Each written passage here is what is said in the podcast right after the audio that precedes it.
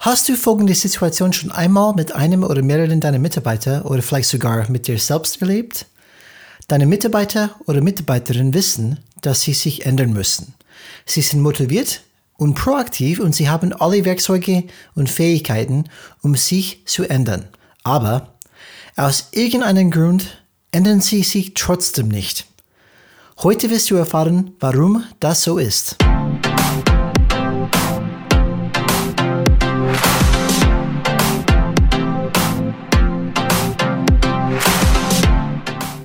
Hallo alle Changemakers draußen, willkommen zu Changes Rad Podcast, wo wir jeden zweiten Freitag Impulse und Ideen zum Change Management geben.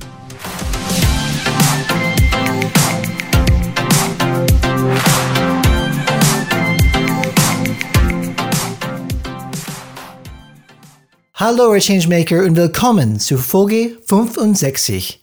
Ich bin auf einen wirklich interessanten Artikel gestoßen, der einen erstaunlichen Einblick gibt, warum sich Mitarbeiter nicht verändern. Der Artikel heißt The Real Reason People Won't Change von Robert Kagan und Lisa Lasko Leahy, beides Organisationspsychologen. Dieser Artikel hat mich sehr beeindruckt und ist etwas, das ich selbst regelmäßig erlebe. So, wie ich am Anfang gesagt habe, wer hat nicht so eine Situation erlebt, vielleicht wie, wie gesagt von sich selbst? Man ist motiviert, man hat die Fähigkeiten, aber irgendetwas hält die Mitarbeiterin oder vielleicht mich selbst zurück. Vielleicht weiß der Mitarbeiter nicht einmal, was ihn zurückhält. Der Grund für diese mangelnde Bereitschaft zur Veränderung, ob es bewusst oder unbewusst ist, hat mit dem zu tun, was die Autoren ein verstecktes, konkurrierendes Motiv nennen. Wenn ich das erstmal gelesen habe, ist es wie ein Licht aufgegangen ist bei mir. Das, aha, definitiv, kenne ich selbst, kann ich sehr gut bestätigen. Ich gebe ein Beispiel. Es könnte ein Mitarbeiter zwei Schritte vielleicht vorausdenken, wenn er ein Projekt zum Beispiel bekommen würde. Oder vielleicht als Führungskraft möchte ich, dass dieser Mitarbeiter ein Projekt übernimmt. Nennen wir dieses Projekt Projekt A. Aber für irgendeinen Grund macht der Mitarbeiter das nicht. Ich habe mehrmals mit ihm oder sie gesprochen und egal wie ich probiere, das Thema zu verkaufen, die möchten es einfach nicht machen. Und die können selbst gar nicht sagen, warum. Eine Theorie, eine Hypothese wäre, vielleicht denkt dieser Mitarbeiter schon zwei Schritte voraus. Zum Beispiel, vielleicht denkt er, dass er, wenn er Projekt A annimmt, von dem er glaubt, dass er es bewältigen kann sogar, nicht in der Lage sein wird, das Albtraumprojekt, das niemand will, zu bewältigen, das ihm wahrscheinlich zugewiesen wird, wenn er Projekt A erfolgreich abschließt. Das heißt, wenn wir uns in die Schuhe von unseren Mitarbeitern versetzen oder einsetzen, dann denkt der Mitarbeiter folgendes, okay, ich könnte dieses Projekt machen, aber wenn ich einen guten Job mache, dann werde ich wahrscheinlich dieses Projekt bekommen, die kein Mensch machen möchte, wo es nicht genug Ressourcen gibt, die, wo jeder weiß, dieses Projekt wird scheitern. Dementsprechend, wenn ich dieses Projekt A erfolgreich abschließe, bekomme ich als Belohnung, diese andere Uptown-Projekt und dementsprechend ist mein Ruf irgendwie ruiniert, weil dieses Projekt wird definitiv schief gehen. So, das ist, was irgendwie versteckt ist. Der Mitarbeiter sagt es natürlich nicht explizit, aber das ist, was sie oder er denkt. Nach Ansicht der Autoren können wir solche versteckten konkurrierenden Motive aufdecken und überwinden, aber das erfordert oft folgende Sachen von den Mitarbeitern. Und die sind, ehrlich gesagt, nicht einfach. Zum Beispiel, der Prozess ist weder schnell noch einfach, wenn es darum geht, sowas aufzudecken. Nummer zwei, er stellt oft die psychologischen Grundlagen in Frage, auf denen die Menschen funktionieren. Es geht wirklich tief rein in die Suche rein. Nummer drei, er fordert die Menschen auf, Überzeugungen in Frage zu stellen, die sie seit langem, vielleicht seit ihrer Kindheit, verinnerlicht haben. Und wenn das nicht genug wäre, Nummer vier, Menschen müssen sich oft schmerzhafte, sogar peinliche Gefühle eingestehen, die sie normalerweise weder anderen noch sich selbst gegenüber offenbaren würden. So, wenn ich das erstmal gehört habe bzw. gelesen habe, habe ich gedacht, huh, Das ist ein starkes Stück. Wie sollte das überhaupt dann schaffen als normale Führungskraft? Ich bin ja kein Psychologe. Und obwohl diese Idee sehr sinnvoll ist und ich sie voll und ganz teile, gibt es doch einige Herausforderungen, denen sich Führungskräfte hier stellen müssen. Und vielleicht noch eine, eine Anmerkung dazu. Wie wir schon gesehen haben, vielleicht sehr schwierig, das auszudecken. Es auch fordert eine tiefe Eintauchen in die Suche von unseren Mitarbeitern. Und bevor ich das, wenn, wenn das irgendwie klappen sollte, wie schaffe ich das? Erstmal, das kann meiner Meinung nach nur funktionieren, wenn bereits eine sehr starke Vertrauensbeziehung besteht. Die meisten Führungskräfte, die ich kenne, haben keine solche Beziehung zu ihren Mitarbeitern. Das erstmal einfach im Raum gesagt. Wenn man so ein Vertrauensbasis aufbauen möchte, dürfen wir nicht vergessen, welche Werkzeuge dazu dienen. Und das ist zum Beispiel den klassischen One-to-One-Gespräch. Das ist ein reines Beziehungsgespräch, die ich zum Beispiel jede Woche, vielleicht jede zwei Wochen machen kann, wo ich regelmäßig mit meinen Mitarbeitern austausche. Und in diesem Termin geht es darum, was liegt dich am Herzen, Mitarbeiter. Okay? Natürlich das muss sich aufbauen über die Zeit dieser Beziehung, aber wie die Autoren gesagt haben, der Prozess ist weder schnell noch einfach.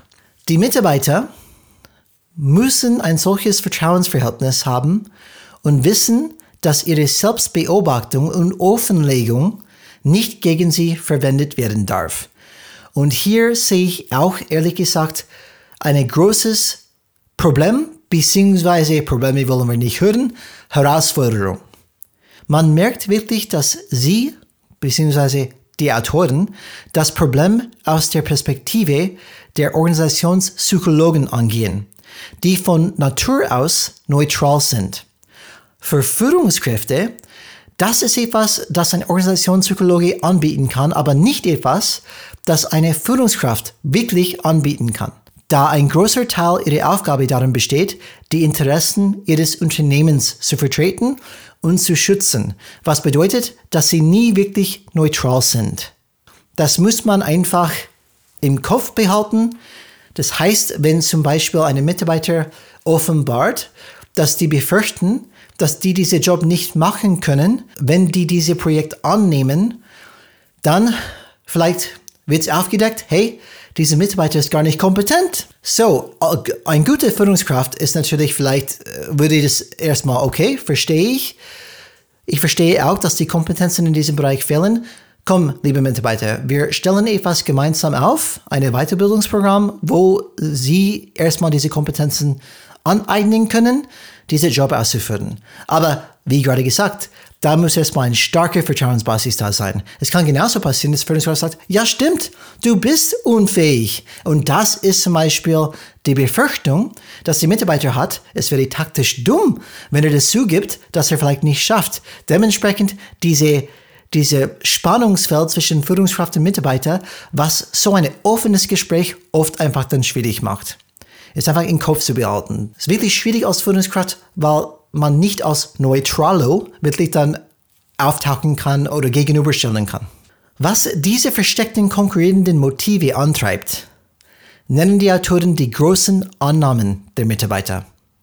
Und wie kannst du diese großen Annahmen aufdecken? Es gibt hier einen dreistufige Prozess.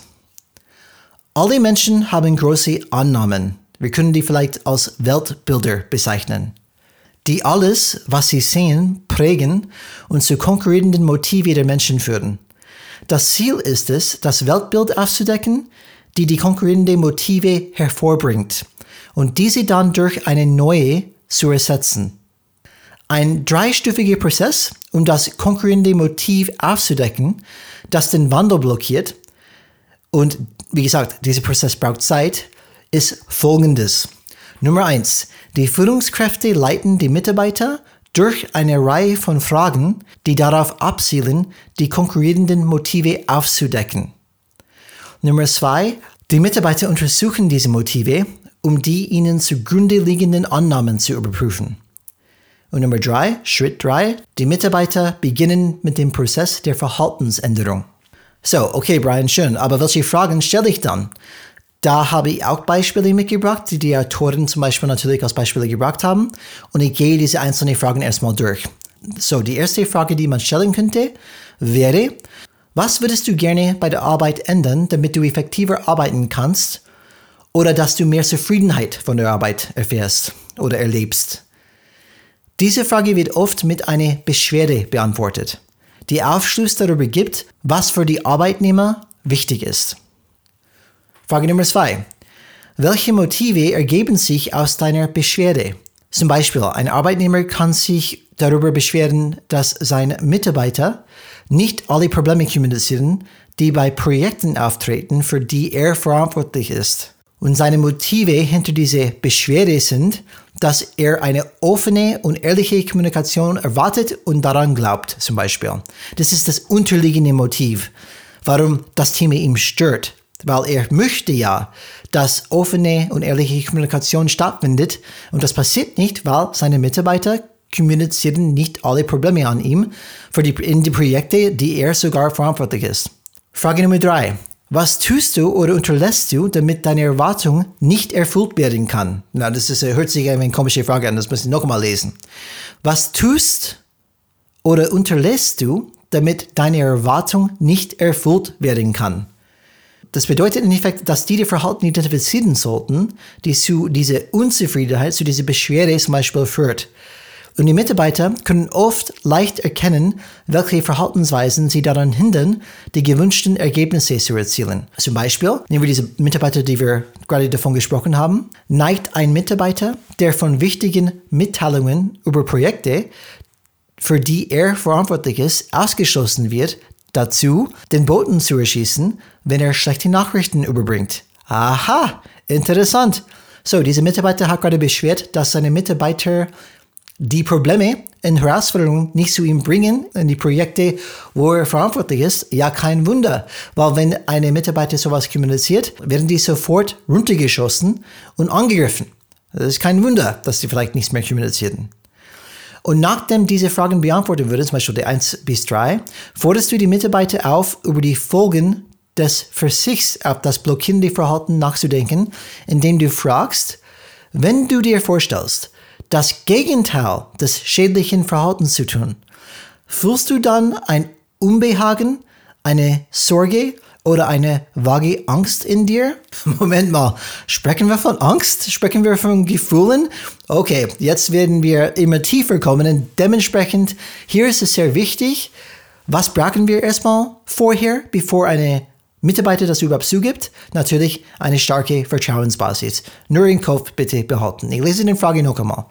Wenn du dir vorstellst, das Gegenteil des schädlichen Verhaltens zu tun, fühlst du dann ein Unbehagen, eine Sorge oder eine vage Angst in dir? Und nehmen wir zum Beispiel den Mitarbeiter, der theoretisch an eine offene und ehrliche Kommunikation glaubt, aber den Boten jedes Mal erschießt, wenn der Bote mit schlechten Nachrichten oder einem großen Problem zu ihm kommt. Wenn sich diese Person vorstellt, das Gegenteil zu tun und den Boten zu ermutigen und das Verhalten, Probleme mit ihm zu teilen, zu verstärken, wird sie vielleicht antworten, dass sie bei dieser Vorstellung Angst davor hat, ein Problem zu hören, das sie nicht lösen kann. Aha, jetzt, jetzt kommen wir langsam an das Problem. Und das führt uns zu unserer nächsten Frage. Die lautet, welches besorgniserregende Ergebnis willst du verhindern, indem du dich auf dieses untergrabende Verhalten einlässt. Das heißt, welche Problemergebnis oder welche Schreckensergebnis verhindern die durch dieses schädliche Verhalten? In dem Fall, die, die ich gerade beschrieben habe, könnte die Person antworten, dass sie sich fest vorgenommen hat, nichts über Probleme zu erfahren, die sich nicht beheben kann. Und ich muss auch sagen, diese konkurrierenden Motive sollten nicht als Schwäche angesehen oder auch so als Schwäche kommuniziert werden, da sie eine Art Selbstschutz darstellen, was natürlich ein ganz natürlicher und vernünftiger menschlicher Impuls ist. Die Frage ist, wenn konkurrierende Motive eine Form des Selbstschutzes sind, wovor schützen sich die Menschen dann? Die Antwort liegt in der Regel in den sogenannten großen Annahmen, die tief verwurzelte Überzeugungen über sich selbst und die Welt um sie herum sind. Diese Annahme geben der Welt eine Ordnung und zeigen gleichzeitig Wege auf, wie die Welt aus der Ordnung geraten kann. Aus diesen Annahmen ergeben sich konkurrierende Motive, die zu Verhaltensweise führen, die unbewusst darauf abzielen, das Bild intakt zu halten. Die Menschen sind sich selten bewusst, dass sie große Annahmen haben, weil sie einfach als Realität akzeptieren. Diese Annahmen, die oft vor langer Zeit entstanden sind und selten, wenn überhaupt, kritisch hinterfragt werden, sind in das Leben der Menschen eingewoben. Und dann kommen wir zurück auf unsere Ausbildung, die ich, die ich und Alex ähm, durchgemacht haben, diese systemische Change Management Ausbildung.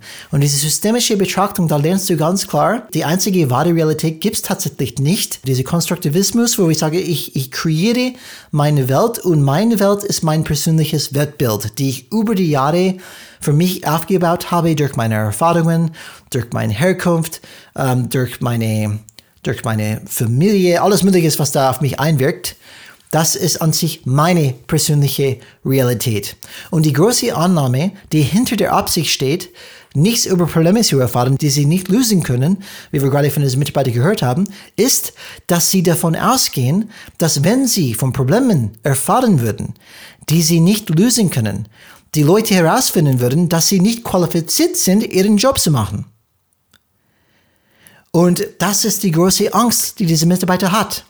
Und diese Angst, man muss vorstellen, wie, wie tief das geht. Zum Beispiel, okay, die Angst hat, der Mitarbeiter hat Angst, dass Leute herausfinden, dass er nicht gut genug ist, dass er nicht qualifiziert ist, seinen Job zu machen.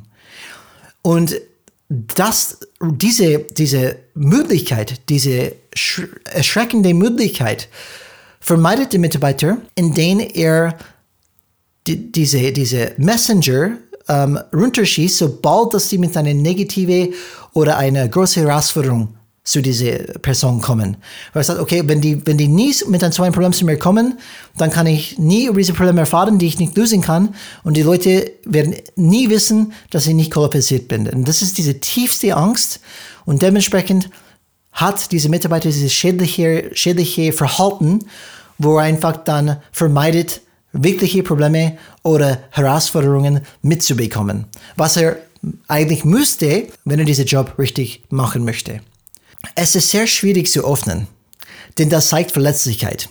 Was wäre zum Beispiel, wenn der Chef antworten würde, du hast recht, du bist für diesen Job nicht qualifiziert, wenn du dieses Problem nicht lösen kannst? Wenn der Chef so antwortet, hat er vielleicht selbst ein konkurrierendes Motiv und vielleicht sogar die gleichen Ängste wie der Arbeitnehmer, über die er sich gerade geäußert hat, weil mm, es nicht so, glaube ich, schwer vorzustellen. Warum greift er seinen Mitarbeiter an, die gerade offenbart, dass er Angst hat, dass er nicht qualifiziert genug ist? Weil dann hat auf einmal der Chef ein Problem. Oh Mann, dieses Projekt läuft nicht, jetzt wird mein Chef auf mich schauen, du hast dein Team nicht im Griff. Und die werden wissen, dass ich als Führungskraft nicht in der Lage bin, ein Team zu führen, dann werde ich auch gekündigt. Aber du weißt, was ich meine. Einfach diese, diese, diese Kette, diese negative Spirale an Gedanken, die zu einem gewissen Verhalten führt. Wir wissen, der Chef müsste eigentlich in diesem Moment anders agieren, aber wenn er auch durch Angst gesteuert ist, ja, Angst ist nicht die beste, die beste Treiber. Wie in Dune, äh, das, das Buch Dune lese ich gerade, wie die sagen, Fear is the mind killer. So, machen wir weiter. Was tust du also, wenn du die große Annahme aufgedeckt hast? Sag es mal, du hast eine super Beziehung mit deinem Mitarbeiter. Du hast irgendwie geschafft, durch diese Fragestellungen auf die Grund zu kommen, auf diese große Annahme zu kommen bei den Mitarbeitern.